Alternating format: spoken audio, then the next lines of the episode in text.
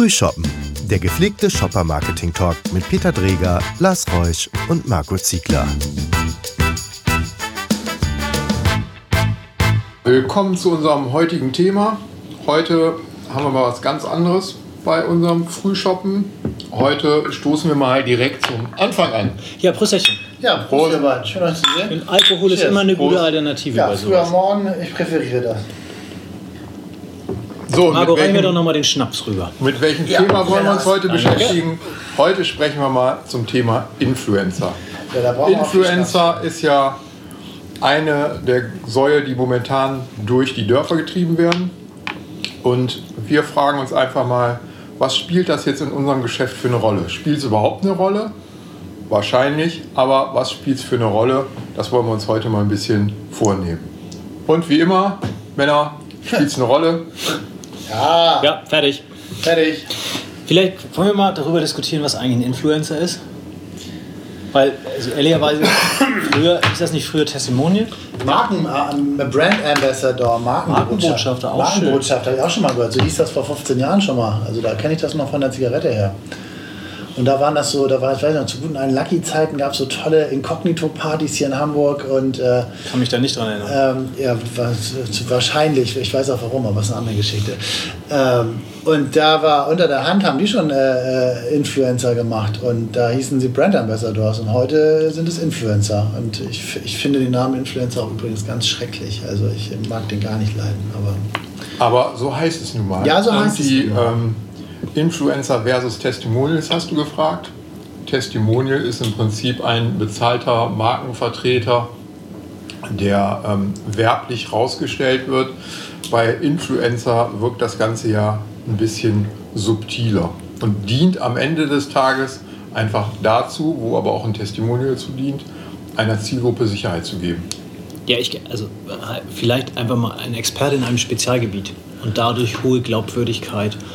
Und die Sicherheitsbedürfnisse, das kaufe ich total. Mich erinnert das immer ein bisschen an Mund-zu-Mund-Propaganda. es ist realistischer. Ne? Es ist Auch. Familie kann Influencer sein. Genau, übrigens. wenn mir jemand ein Auto empfiehlt, den ich gut kenne, Absolut. dann hat er sich das gut überlegt und als Influencer hast du dir auch gut überlegt, hoffentlich, du für dieses Produkt werben Wobei kannst. oder man nicht. da immer noch unterscheiden muss zwischen Influencer und das, was, äh, was, was dir dein bester Freund erzählt. Also natürlich im Sinne von äh, in die richtige Richtung schieben, aber das ist ja, ich, ich habe neulich gerade gelesen, dass, dass der, der Konsument da draußen noch wesentlich mehr den Rezessionen äh, anderer äh, Käufer traut und vertraut und auch dem äh, viel umsagen Word of Mouse ne, als einem Influencer. Aber ich denke, die spielen zunehmend eine immer größere Rolle in der, in der äh, gerade in der Produktkommunikation. Ne?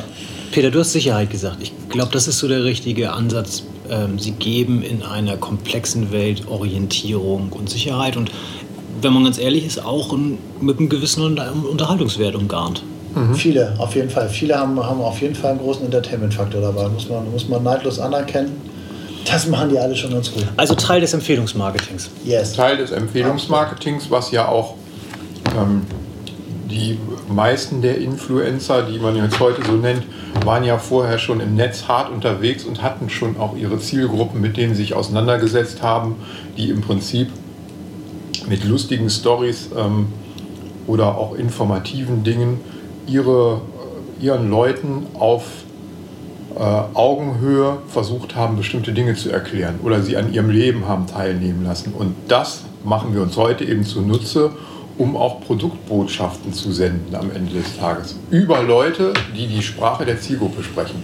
Ich finde, das ist nochmal ein richtiger Punkt und das ist für mich auch ein Unterschied oft zu Testimonials, wo Testimonials, auch gerade auch prominente Testimonials, gerne eingekauft werden in der Hoffnung, dass die einen Abstrahleffekt auf Marke und Produkt haben. Ähm, bei manchen ist, fragt man sich am Anfang, passt das? Dann, dann, dann ergibt sich das irgendwann, dann, dann äh, läuft das ganz gut. Ich hab, am Anfang habe ich auch gedacht, warum, warum zum Teufel kauft Barilla Thomas Müller ein? Mittlerweile finde ich das, äh, finde es mittlerweile sogar passt es echt gut.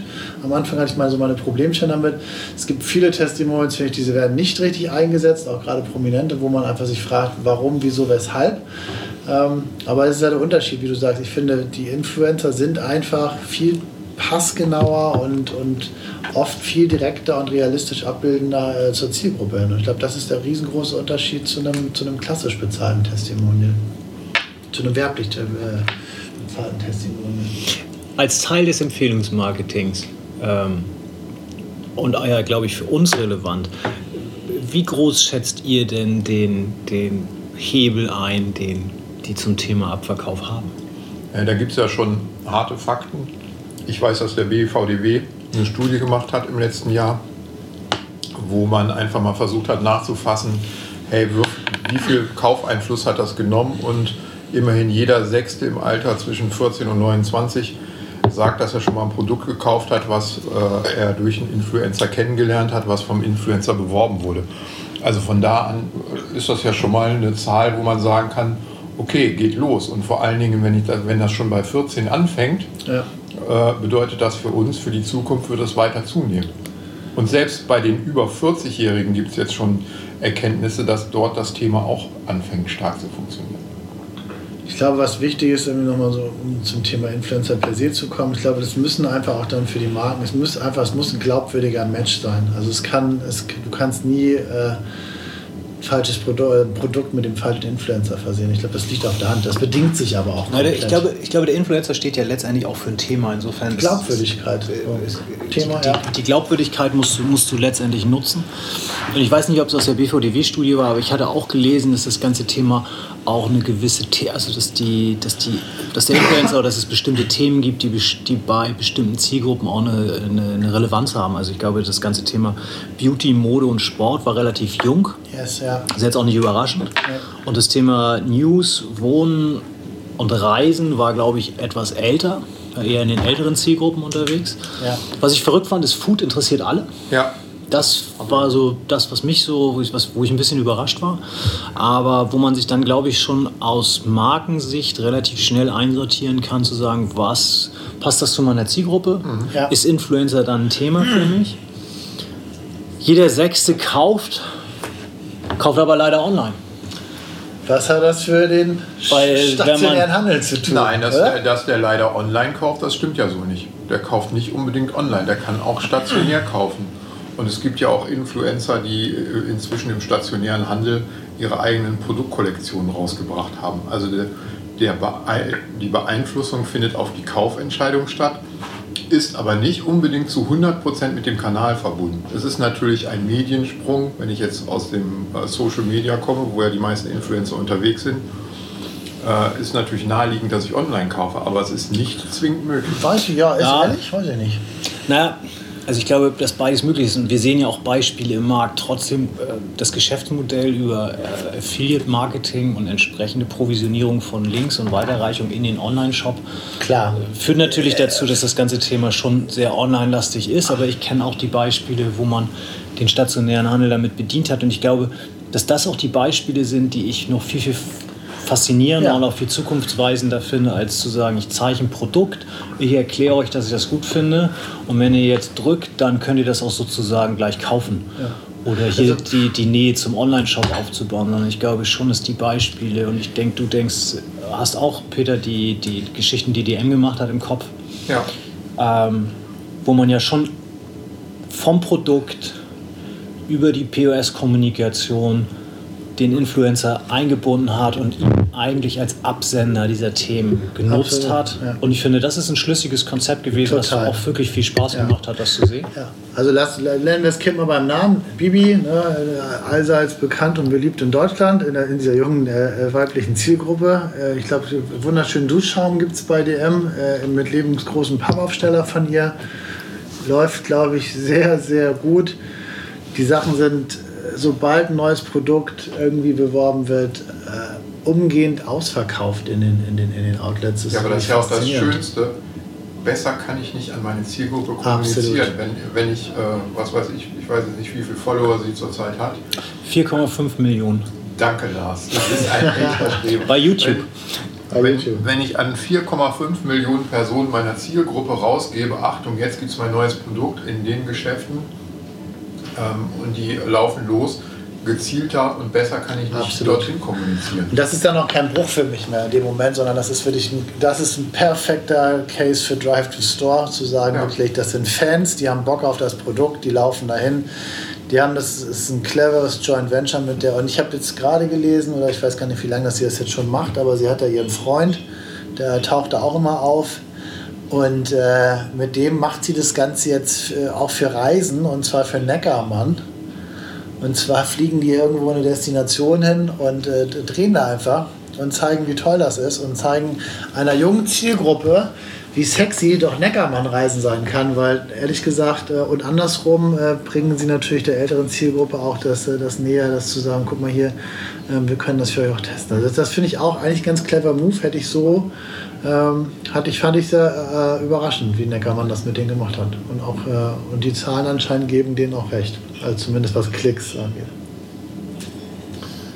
Also sind halt wir fest, Influencer können, können bei dem richtigen Produkt die richtigen Markenbotschafter sein, die einen guten Hebel sowohl für Awareness als auch für Abverkauf darstellen? Oder ist es mehr Awareness als Abverkauf? Ne, ich glaube, es, ich glaube man muss mal so ein bisschen unterteilen, auf was man achten müsste, ob es Sinn macht oder nicht. Weil ich glaube, das eine ist tatsächlich das Thema Reichweite. Es, ich kann das für Awareness nutzen. Ja. Ähm, ich muss mich mit dem Thema Zielgruppenfit auseinandersetzen ich muss mir darüber im Klaren sein, dass, es ja, dass ich ja in gewisser Weise eine, eine, eine Kanalsingularität habe, weil das sind Themen, die ja in erster Linie bei Facebook und bei YouTube stattfinden. WhatsApp und Instagram sind da ja zum Teil noch relativ weit abgeschlagen. Und ähm, wenn das alles Parameter sind, die auch tatsächlich zu meinem Produkt und meiner Marke passen, dann kann das, glaube ich, Sinn machen. Und dann muss ich mir die Frage stellen, wie ich eine vernünftige Integration schaffe, die tatsächlich bis zum POS führt. Oder ich brauche einfach den Influencer für ein Awareness-Thema. Aber natürlich aus unserer Sicht muss ich mir dann über Konzepte nach äh, Gedanken machen, die tatsächlich wirklich zum Abverkauf die Glaubwürdigkeit tatsächlich ja. bis zum POS tragen. Absolut. Und ich natürlich dort auch nicht zwingend die kommunikative Zielgruppe treffe, sondern auch den Shopper. Und ähm, ich auch da eine Brücke finden muss, dass ich auch das Problem ähm, äh, gelöst bekomme, dass dann auch tatsächlich das Produkt im Warenkorb landet. Also die Strecke ist, glaube ich, schon relativ lang, aber die ist bei Empfehlungsmarketing grundsätzlich, glaube ich, relativ lang. Und vor allen Dingen müssen wir uns eben überlegen, wen sprechen wir vor allen Dingen an? Und da sind wir wieder bei dieser jüngeren Zielgruppe, die wir auf anderen Kanälen natürlich auch sehr viel schwerer erreichen können, beispielsweise wenn wir ein neues Produkt haben. Absolut. Wie erreichen wir den 15, 16, 17, 18? Nicht mehr im Fernsehen. Also. Nicht, über, nicht, über, die alten Kanäle nee. äh, im TV oder ähnliches, sondern hier Radio. die sich gezielt natürlich ihre Informationsquellen und da haben wir die Möglichkeit, auch diese Zielgruppe zu erreichen. Ja. Und ja. natürlich sprechen an der Stelle auch genau die oder greifen die Gesetze, die wir sonst auch haben. So ein Beitrag, den so ein Influencer bringt, muss Nutzen haben der muss interessant sein, der muss aktuell sein. Das sind genau dieselben Herausforderungen, die wir auch sonst in der Kommunikation haben, damit Leute überhaupt uns zuhören. Ja. Aber wir haben einen Vertrauten der Zielgruppe, der im Prinzip unser Produkt empfehlen kann. Und der wird es hoffentlich auch nur empfehlen, wenn er es wirklich für seine Zielgruppe für relevant als hält, relevant ja. hält und äh, deswegen mit gutem Herzen empfehlen kann, weil ansonsten verbrennt er sich selber und ist in Zukunft kein Influencer mehr. Ja, ich glaube, genau das ist es halt. Ein, ein, ein prominentes Testimonial, ein Testimonial an sich macht es, macht es für eine bestimmte Summe Geld. Und ob das jetzt glaubwürdig ist oder passt oder matcht, das ist, kann, kann am Ende des Tages, also natürlich will ein Prominenter nicht für irgendein x-beliebiges Produkt stehen, was, womit er sich vielleicht sogar gar nicht identifiziert, obwohl das gibt es auch zu Genüge. Ähm, aber da ist es halt wirklich nochmal auf einem anderen Level bezahlter Markenbotschafter. Und wie du sagst, dem kann das in Anführungsstrichen vielleicht sogar relativ scheißegal sein, ob, ob seine Zielgruppe das jetzt für richtig findet oder nicht. Und bei den Influencern ist was anderes, weil das sind, glaube ich, eher so, das ist so das Thema so Best Buddy, ne? da gucke ja. ich zu. Und was der mir erzählt, das finde ich für mich dann doch relevanter, als wenn irgendein Promi mir im, im TV erzählt, ich soll jetzt äh, X Produkte kaufen. Naja, es ist diese Gefahr, die grundsätzlich, glaube ich, beim Empfehlungsmarketing immer sehr, sehr, sehr klar beachtet werden muss. Wenn ich den mit einem Produkt versehe, was nicht gut ist, verbrennt er ja nicht nur sich, sondern der, das, was meine Marke dann erlebt, ist ja auch, auch ungleich natürlich, höher. Absolut. Ja. Ähm, und das heißt, ich glaube, gerade im Unterschied zum Testimonial muss ich mir schon die Frage stellen, ob das ganze Paket rund ist und uns Ja. beiden hilft. Das ist nichts, was ich einkaufe, wie ein Testimonial, sondern Nein. dieses, diese Auseinandersetzung mit Glaubwürdigkeit und das Gewicht, was da drin steckt, glaube ich, ist schon ein wichtiges. Aber für mich ist das nur der Anfang. Sondern ich muss dann schon, ich sage, ich nutze das, ich will damit verkaufen, muss ich es halt tatsächlich bis zum POS durchspinnen. Das ist halt ganz klar in der, Pre-Sales-Phase, in der Awareness-Phase noch, wo wir stecken, dass da wirklich Aufmerksamkeit erzeugt wird, Aktivierung, dann vertrauensbildende Maßnahmen, um dann wirklich denen zu sagen, so und jetzt, jetzt ist das Produkt da, jetzt musst du aber auch mal losgehen und das kaufen. Ne? So. Ja, es kann ja auch durch, äh, es muss ja im Prinzip auch nicht immer nur ausgelöst sein von einem Industrieprodukt. Es kann ja auch in Kooperation mit einem Handelspartner sein, Klar. der vielleicht präferierte ähm, Vertriebskanal für diese Zielgruppe ist. Ja. Also wenn ich jetzt, äh, es gibt ja auch andere Beispiele, wo ähm, Testimo oder Influencer, nicht Testimonials, wo Influencer eigene Ko äh, Kollektionen rausbringen mit H&M. Ja. Also das ist ja ganz klar gelingt in einem Vertriebskanal. Ja. Also ist es von daher etwas, wo ich schon durch die richtige Story dazu äh, die Zielgruppe auch bringen kann, in einem bestimmten Vertriebskanal zu liegen. Ja, ist das Thema Exklusivität. Ne? Also das ist so, du kriegst es wirklich dann nur da und dadurch, dass das, also sowohl dass dieser Influencer ja Ver- Vertrauen in der Zielgruppe hat, ist es ja eine Fangemeinde, das darf man nicht vergessen. Also das ist ja nicht nur so äh, Best Buddy, sondern es ist eine ganz klare Fangemeinde, die da halt natürlich dem, dem Influencer das, das entsprechende Vertrauen schenkt. Ne? Und äh, glaube, da, sind sich die Großen, die das machen, mittlerweile bewusst, dass sie da nicht einfach, äh, dass sie damit nicht einfach äh, leichtfertig umgehen dürfen, ne, mit dem Vertrauen, was sie da haben. Weil sonst, äh, wie du so schön sagtest, Peter, dann waren sie mal Influencer. Ja. Aber das ist ja auch, das ist ja auch ein fairer Punkt. Ja, finde ich auch. Also, das ist, also ich finde auch genau das, es ist der krasse Unterschied zu einem Testimonial, zu einem bezahlten oder so einem prominenten Testimonial hin zu einem Influencer. Das ist, äh, da ist für mich der ganz klare Unterschied. Ein scharfer Grad, die als kommerziell dabei zu gelten und Absolut. glaubwürdig ja. zu sein. Ja. Total, Ja. total. Also ganz wirklich, äh, ist es wirklich. Also und witzigerweise, man, also ich, ich, ich habe mir jetzt, jetzt kein super Negativbeispiel präsent, aber ähm, ansonsten, ähm, ich bin gespannt, wo die Reise hingeht mit den Influencern. Also sprich, zusammengefasst, Influencer ist auch für uns ein Thema. Das Thema ist eben, wie kann ich damit richtig umgehen, wie kann Ja. ich glaubwürdig mit dem Thema spielen.